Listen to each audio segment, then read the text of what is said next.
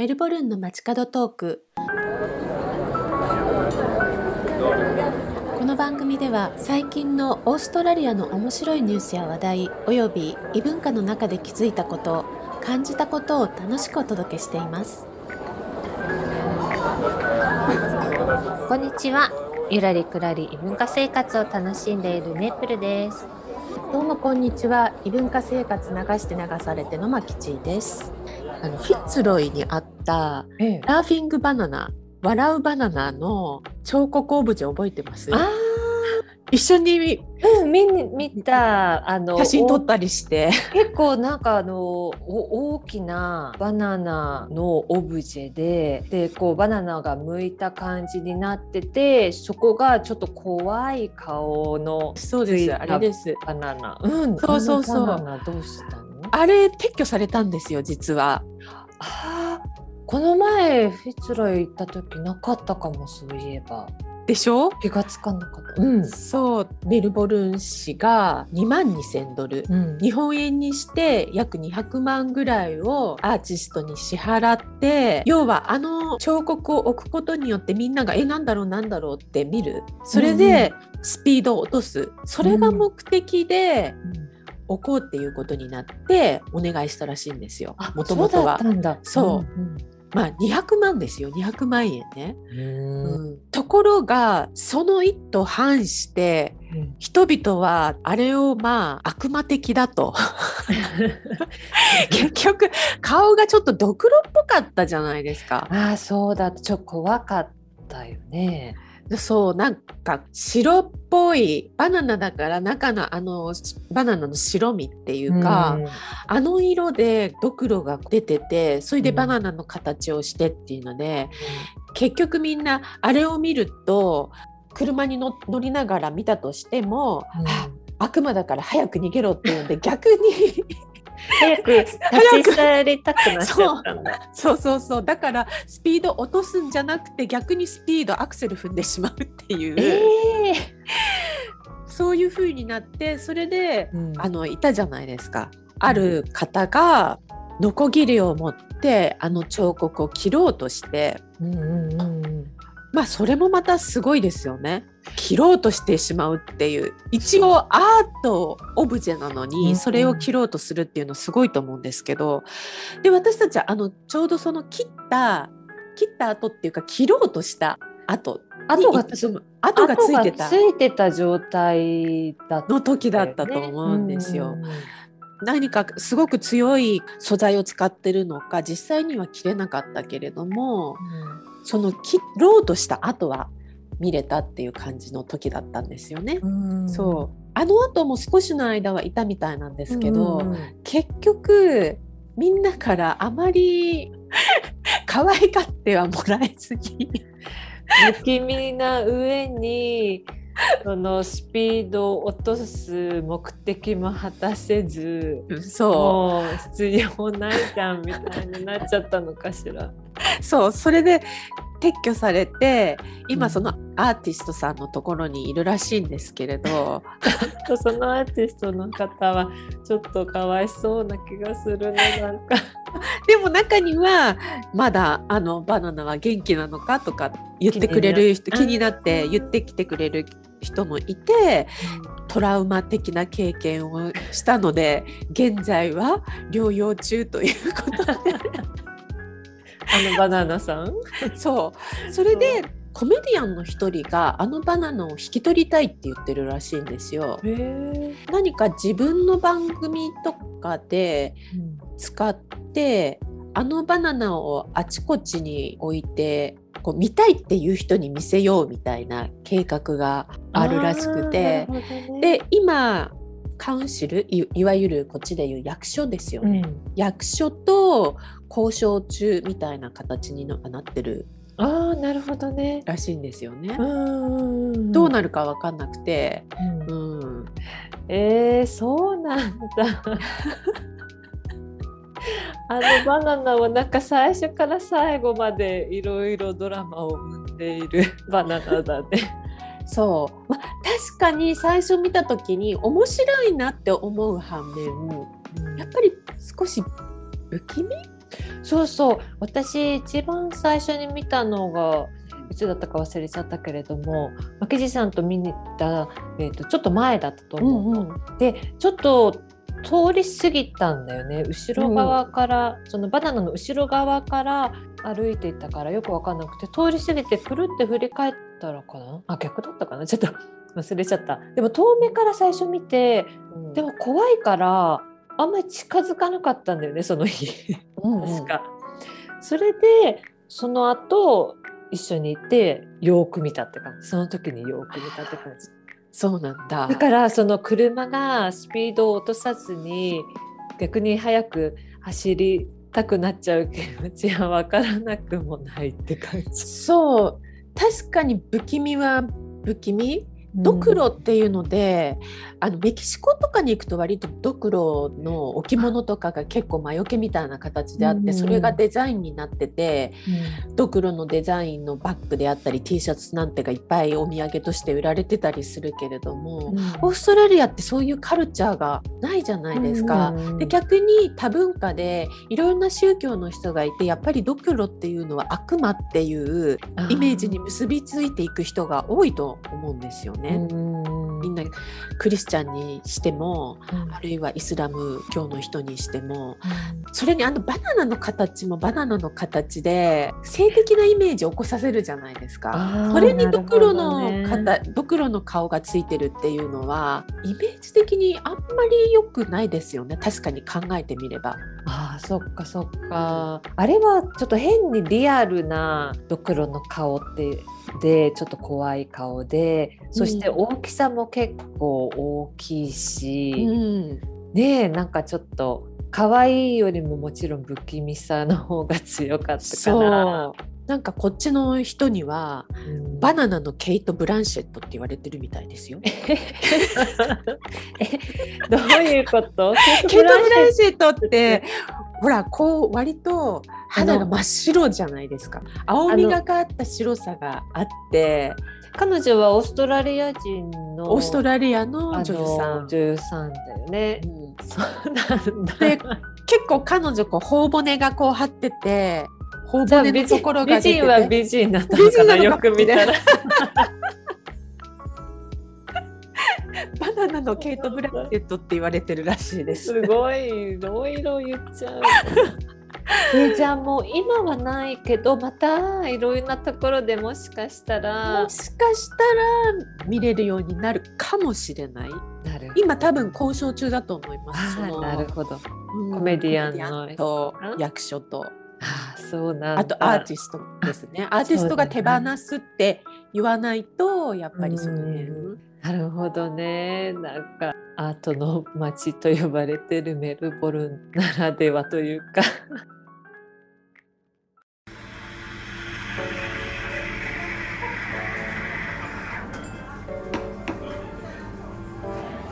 メルボルンの街角トークメープルとマキジーがお送りしています。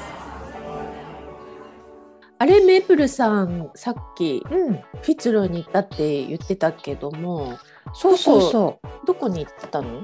そうえっとねフィツロイの、えっと、ブランスウィックストリートを歩いてね、うんうん、でそこのカフェで、うん、あのランチをしたんだけど、うん、えーと、あそこブランシウィックストリートってたくさんカフェがあるじゃない？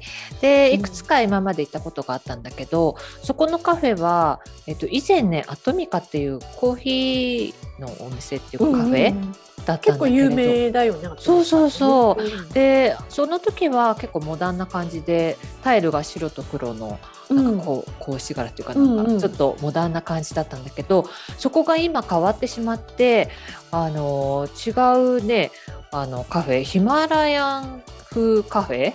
ヒマラヤンカフェ。そう。になっていてであの変わったなって思ってたんだけどなかなか行くチャンスがなくてで、うん、この前そこに行ってみたのね。でその日割と寒い日だったからちょっと温かいなんかチャイみたいの飲みたいなと思って、うん、でメニューを見たらチャイがすごい5種類ぐらいあって。えさすがヒマラヤン。そうだから。だからなんかねあのあじゃあチャイきっと力を入れてるし美味しそうだなと思ってうん。そこを選んで入ったのね。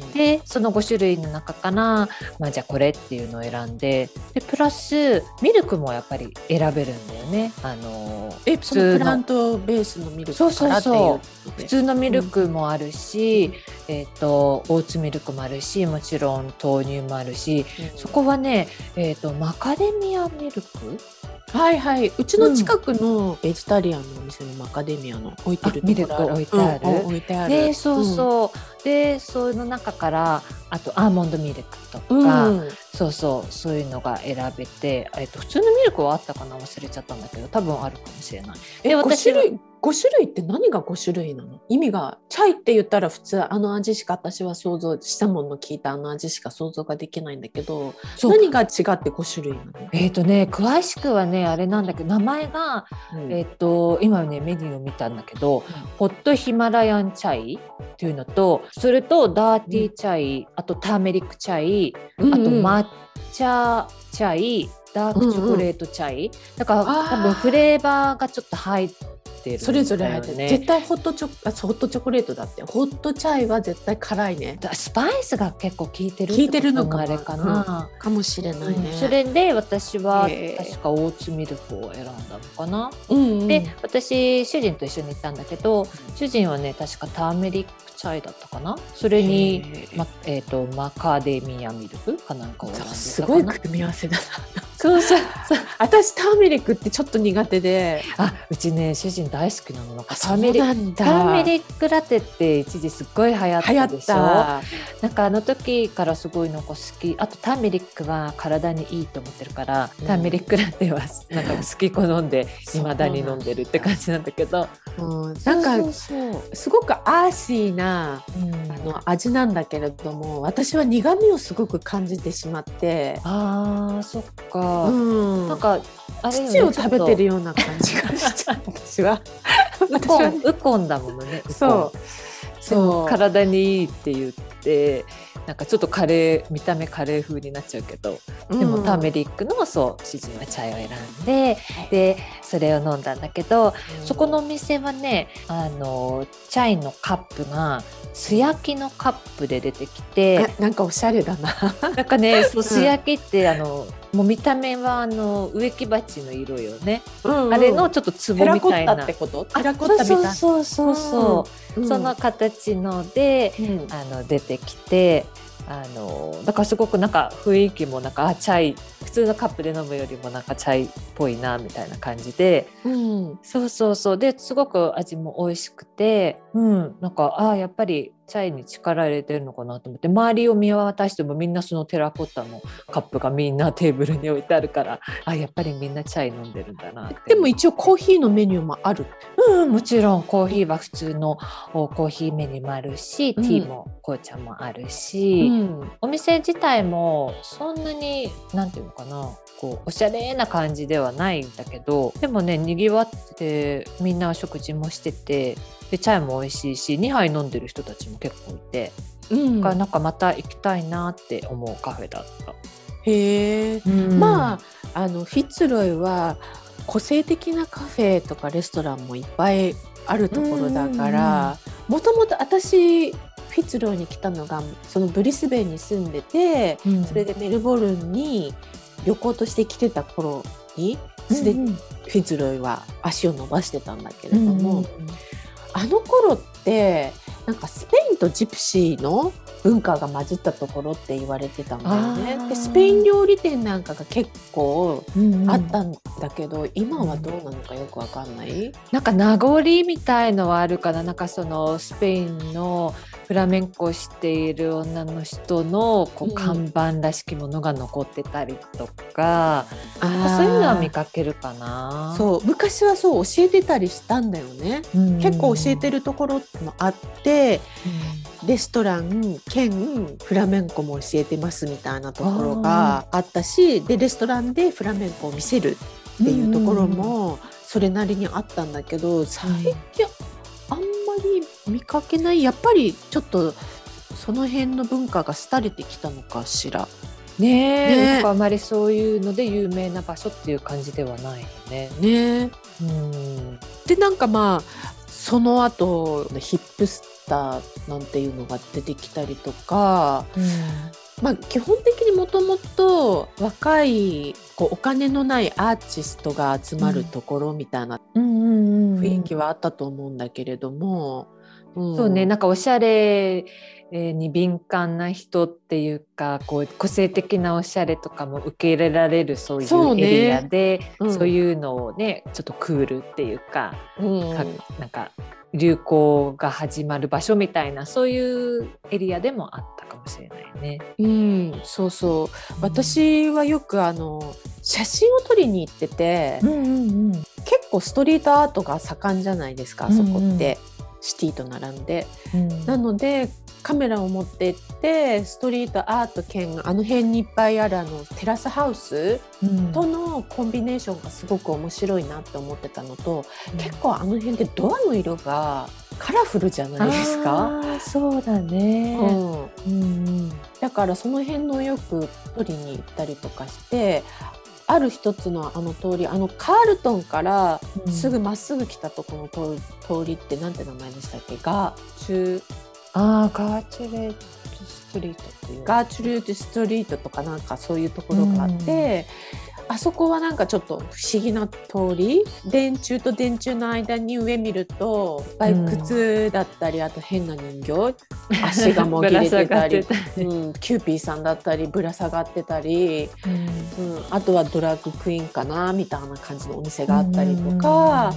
あと雑貨屋さんでも不思議な使われた試験管とか、うん。そういう変なお人形さんとかうん。価格系の要はセカンドハンドの置物を売ってたりするお店とかあってすごく刺激的なところでであそこから私はいつもそこを通ってスミスの方に入るんですよ。あスミスストリート。そうスミスストリート、ね。ちょうどあのフィッツロイとコリンウッドの境目の通りになるんだけれども、あそこはもともとなんかあまりいいエリアじゃないって言われてたらしいけれども、まあそれがなんか楽しい？いいエリアじゃないからこそできるなんか雰囲気ってあるじゃないですか。そうね、うん、であそこにもなんかちょっと不思議なお店はありあとは結構あそこってベジタリアンとかビーガンのカフェだったり、オーガニッそクのうね。うん。いいよね。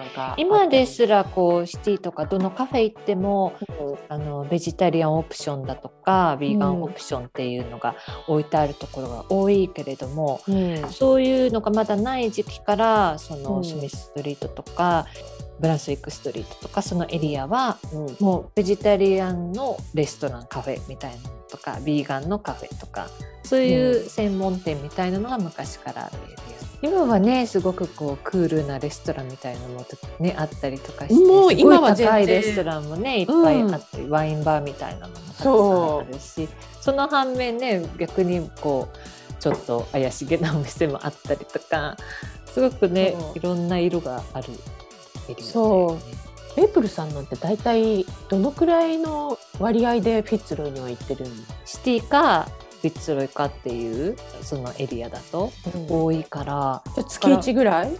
いやもう少し行ってるかもしれない。え結構行く時はね外出する時は、うん。うん、近いもんね家がね。まあそんなに近くはないけどでも車で行って止めてでその辺を散策みたいな感じ、うん。あの歩いてて楽しいよね。そのうんウォールアートもたくさんあるし、写真もねなんかあっと思う撮りたいなって思う場面場面で。うんうんうん。インスタとかツイッターの方でも写真載せましょうかね。あそれの方がねきっとわかるよね、みんなもそうだね。と思う。見ながら雰囲気がつかめると思うから、うん。そういったところに写真をいっぱい、うん。ね、そううん。写真を好きな人はすごくあの歩いてて楽しいエリアだと思うしその写真カメラをね持って歩いてる人もすごく見かけるし。たくさんいる。うん。うん。えマクジーさんはどう？最近は行ってない？ほら最近はねそれでまたちょっと話戻っちゃうけどフィッツロイいろいろ変わってきて、今は観葉植物を結構売ってるお店増えたじゃないですか、増えたと思う。ね、うすごく増えたよね。うん、だから周りのアパートあの辺にあるアパート見ても、ベランダに観葉植物を置いてるお家っていうのが結構増えてるし、うんだからそれを見に行きたくて行ったような気がするんだけど、そうね結構あここにもあそこにもって観葉植物置いてあるお店？そう。雑貨屋さんそうそうそう、うん、雑貨屋さんであってもね、植物売ってたり、うん。うん、そこは変わってきてるかも、まあだから行ったっていう感じで本当だったら私も月1ぐらいで行きたいんだけれども、うち遠いから 行くぞって決めないと。決めないとなかなか。で行けば行ったでもすごい楽しくって、うん、あまたすぐ来なきゃって思うんだけれども、うん、そう寒いし今。そうね、せっかくだったらあの天気が良くてあの歩いてて気持ちがいいぐらいの時期の方がいいもんね。そう。ね、いろいろと移り変わりつつではあるけれども。でも今でもちょっとおしゃれな街とか若い子に人気だったりとか歩いてて楽しい、うん、私たち世代でも楽しめるエリア、ね、もう全然楽しめると思う。もう全然楽しめる。すっごい面白い。うん、ねそうなんかカフェが好きな人はカフェもいろいろ美味しいコーヒーも飲めるし、うん、まあ、ベジタリアンフードみたいなのが興味ある人は専門のところも多いし、うん、あとはバーとかねそういうお酒が飲めるところもいろいろあるし盛りだくさんなエリアだよね。うん、今回のこのフィッツロイ私もたくさん写真を持ってるので、うんうん、インスタの方とツイッターの方でシェアして、うん、そこで見てもらえたらいいですね。メルボルンの街角トークではメッセージをお待ちしております。メッセージは番組の詳細欄に記載されているリンクからお願いします。励みになりますので、お便りやリクエストなどどしどしお送りください。番組のフォロー、Twitter と Instagram のフォローもしてもらえたら嬉しいです。メルボルンの街角トークは毎週土曜日の配信です。本日も最後までお付き合いいただきありがとうございました。お相手はメープルとマキジーでした。それではまた来週。Have a good one!